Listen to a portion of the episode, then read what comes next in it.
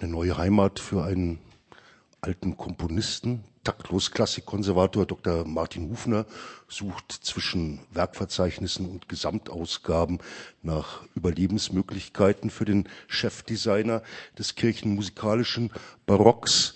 Hören wir mal, was er gefunden hat.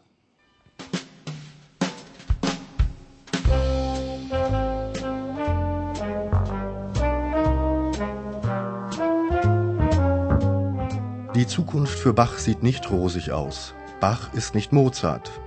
Während man mit einigem Getöse eine Mozart-Comicfigur durch die deutschen Schulen jagt, um Kinder zu fangen, ist Bach irgendwie unzugänglich geblieben und man macht auch keine großen Anstalten daran, etwas zu ändern.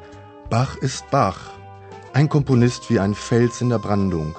Er ist der, nach Nietzsches Wort ins Mittelalter gewandte Überkomponist schlechthin – polyphoner Chefdesigner der kirchenmusikalischen Barockzeit, der Mercedes-Benz unter den Komponisten.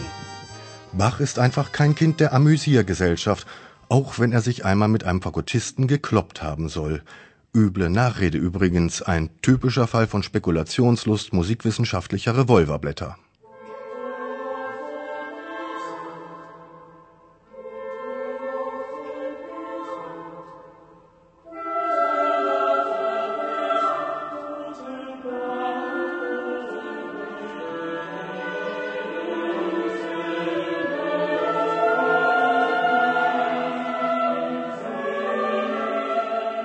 Adorno hatte vor gut 50 Jahren noch das Bedürfnis gespürt, Bach gegen seine Liebhaber zu verteidigen.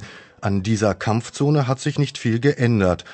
Heute droht auf der einen Seite pädagogischer Ausverkauf, wie auf der anderen eine orthodoxe Verklemmung als Musik privaten Glücks zwischen Archivalie und Werbeindustrie.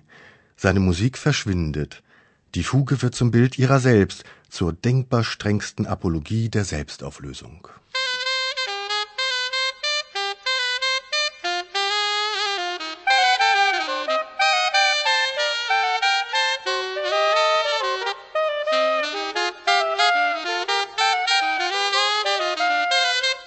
Schlechte Vorzeichen für das Weiterwirken der Musik Bachs, denn das noch hörende Publikum von morgen will Sensationen, es will hyperreale Ingenien.